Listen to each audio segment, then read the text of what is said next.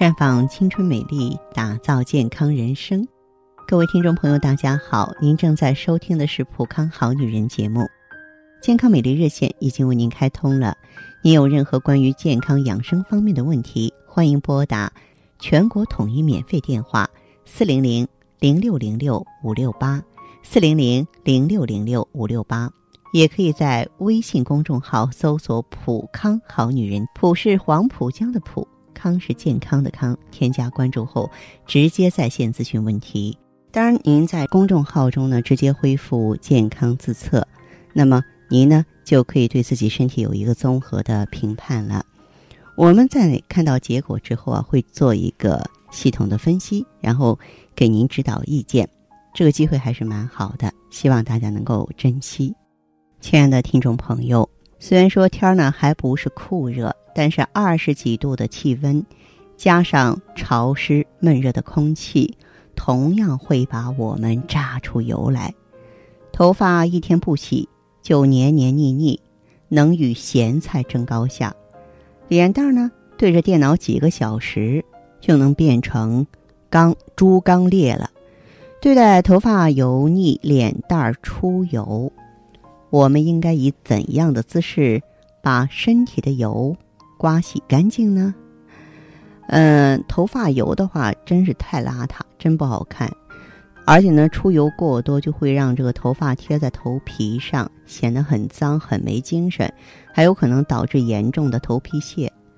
对待头发油腻，最重要的措施就是做好头发的清洗工作。如果头发出油厉害，建议一天清洗一次。然而，这个并不能说明你的头发洗得越频繁就越好。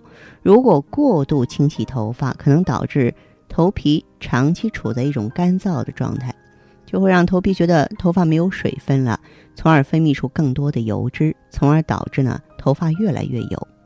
另外呢，外部污染也是造成呢头发油腻的重要因素，比方说粉尘呀、悬浮颗粒啊、雨中的化合物等等。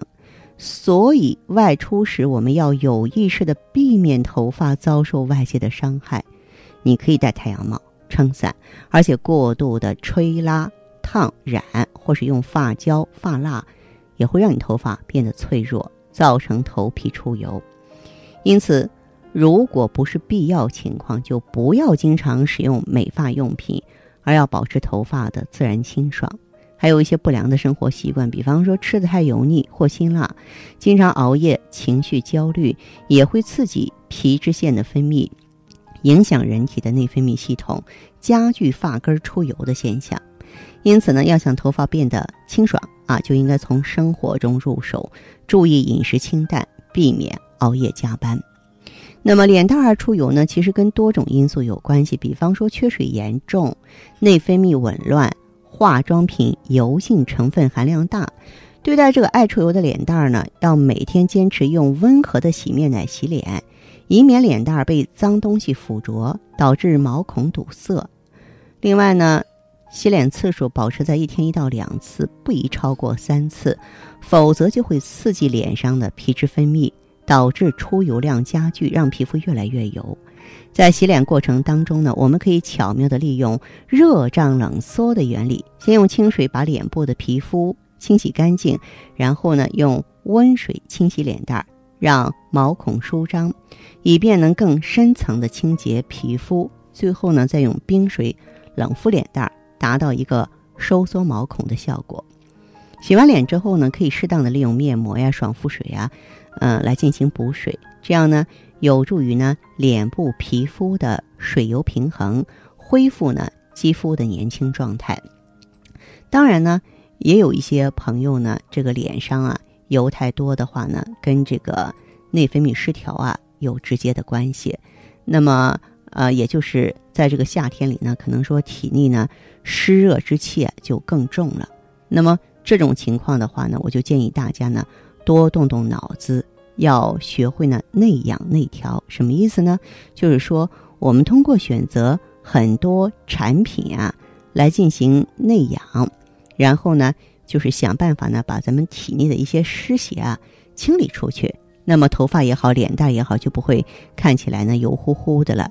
这个呢，我就建议大家呢用塑身排毒组合，里边一个主要的成分酵素，它其实就是可以排油的啊，它可以分解血液和皮下的毒素，净化血液，督促排毒啊。而且呢，用了酵素之后，大小便通畅啊。然后呢，我们身体里没有这么多毒素了，嗯，可以说呢，就能够达到一个呢，呃，脸色好，并且呢，没有油。啊，看上去不那么油腻了。现在都说是油腻的中年人啊，咱甭管是多大年纪，无论是什么性别，都不要过于油腻，因为那的确是一件让自己和别人都没有胃口的啊变化，咱们是要不得的。那好的，听众朋友，如果有任何问题想要咨询呢，可以加我的微信号啊，芳华老师啊，芳华老师的全拼，嗯，公众微信号呢是普康好女人。当然，你也可以直接拨打电话进行咨询，四零零零六零六五六八，四零零零六零六五六八。